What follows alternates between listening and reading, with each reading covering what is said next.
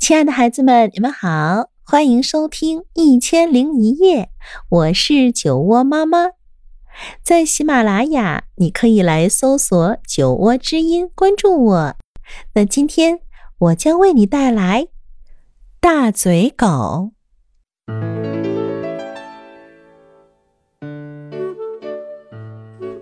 这就是博尔，一只黄颜色的大狗。博尔对周围的人极有礼貌，穿衣服也很得体，可就是没有人愿意收留他。可怜的博尔，一直都没有自己的家，因为人人都害怕他那张就像鳄鱼一样大的嘴巴。只要有机会，博尔就会向人们介绍自己。您好，我是博尔，我想请求您带我回家。可是还没等他说完，听的人就吓得大叫着逃跑了，谁也不愿意听完他的话。其实，博尔是一只十分有教养的狗，他会洗餐具。还会在睡觉前抖干净要铺的毯子呢。起初，波尔还以为人们是害怕他那低沉的声音，于是他故意提高了嗓门说：“你好，我是波尔。”可是人们还是吓得撒腿就跑，因为。他发出的声音实在是太大了，让人心里直发毛。当然了，他的大嘴巴也就显得更大了。后来，博尔又试着在说话的时候不把嘴巴张得那么大，他只用嗡嗡的鼻音说：“你好，哦，我是博尔。”那个声音听起来就像可怕的呼噜声，人们还是吓得转身就跑。卢卡斯是一个个头特别特别小的小男孩，他妈妈在收拾房间的时候一不留神，就会把他和布娃娃、动物玩偶们混在一起。哦，当然了，这样的事情。毕竟不是经常发生的。不过呢，小卢卡斯一点儿都不在乎这些，他有他自己的梦想，那就是成为马戏团的一名驯兽师。小卢卡斯还想拥有一个自己的马戏团呢。瞧，他的小豚鼠丽萨和弗利兹已经学会抛小球了。青蛙劳拉呢，每天都在练习吹小号。不过，小卢卡斯的妈妈可受不了了，她好讨厌劳拉那总是跑调的小号声，更讨厌小豚鼠那到处乱抛、常常让人跌跤的小球球。最后，小卢卡斯只好让他的小动物们从家里搬了出来。他在院子里给他们重新搭了一间小木屋。一天晚上，小卢卡斯准备去给他的小动物们上一节训练课。就在那儿，他第一次见到了博尔。博尔正在把散落在垃圾桶周围的垃圾放进去，他还顺便挑出了一些可以吃的东西。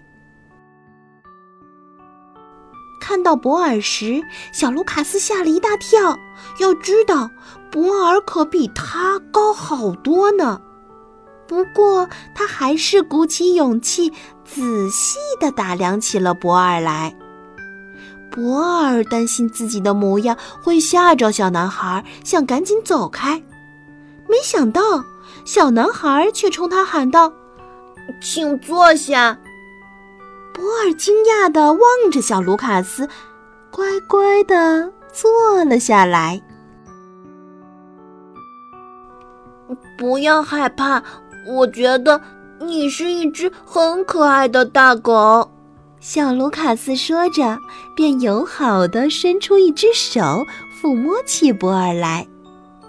博尔呢，也友好地咧开了他的大嘴巴，笑了。小卢卡斯赶紧把手缩了回去。你你好，我是。博尔小声说着，不过他发现卢卡斯根本没有听清他的话，于是就马上张开了他的大嘴巴。是。博尔，我很想你能带我回家。哦，这这恐怕不行。我妈妈她不喜欢在家里养动物。嗯，不过要是你愿意的话，我可以训练你，让你来参加我的马戏团。小卢卡斯说：“我想告诉你，我会洗餐具，还会抖干净自己用的毯子。”波尔急忙说：“哦，不不不，这可太一般了。”小卢卡斯摇摇头说：“我需要一些特别的本领。嗯，让我想想。”有没有更好的主意？我觉得你倒是一只很可爱的大狗。呃，很少有人这么夸我。很快，小卢卡斯就有了一个好主意。他和博尔一起训练了几天之后，就带着他的动物们举办了首场对外演出。观众们微笑地欣赏了小豚鼠的抛球表演，也欣赏了劳拉吹小号。当然，他们最想看到的是下面一个节目——猛兽表演。嘹亮的铜号声响起来。小卢卡斯上场了。为了能够看得更清楚一些，不少观众还站了起来。随着小卢卡斯的指挥，大狗博尔闪亮登场。观众们看到，大叫起来。这是什么怪物？小卢卡斯不慌不忙地走到大嘴狗的面前，大声喊道：“博尔！”博尔立刻张开了他的大嘴巴。观众们顿时变得鸦雀无声，只听到小豚鼠把球抛到地上的滚动声。看呐，小卢卡斯把头伸到了博尔的大嘴里。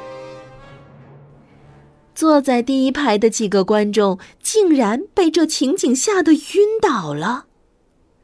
当小卢卡斯把头从博尔的大嘴里移出来的时候，观众们兴奋地鼓起掌来。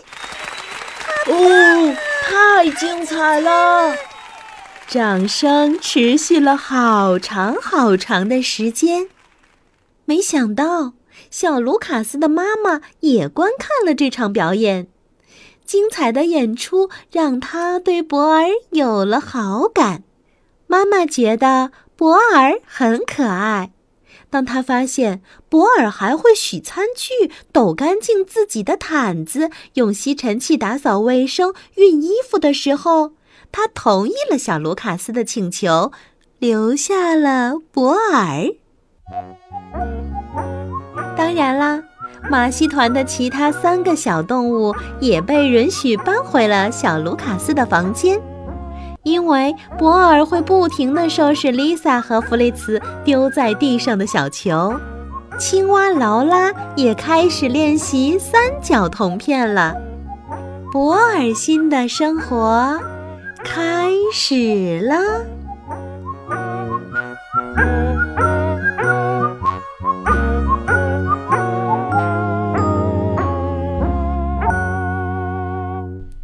好了，可爱的孩子们，今天的故事啊就到这里。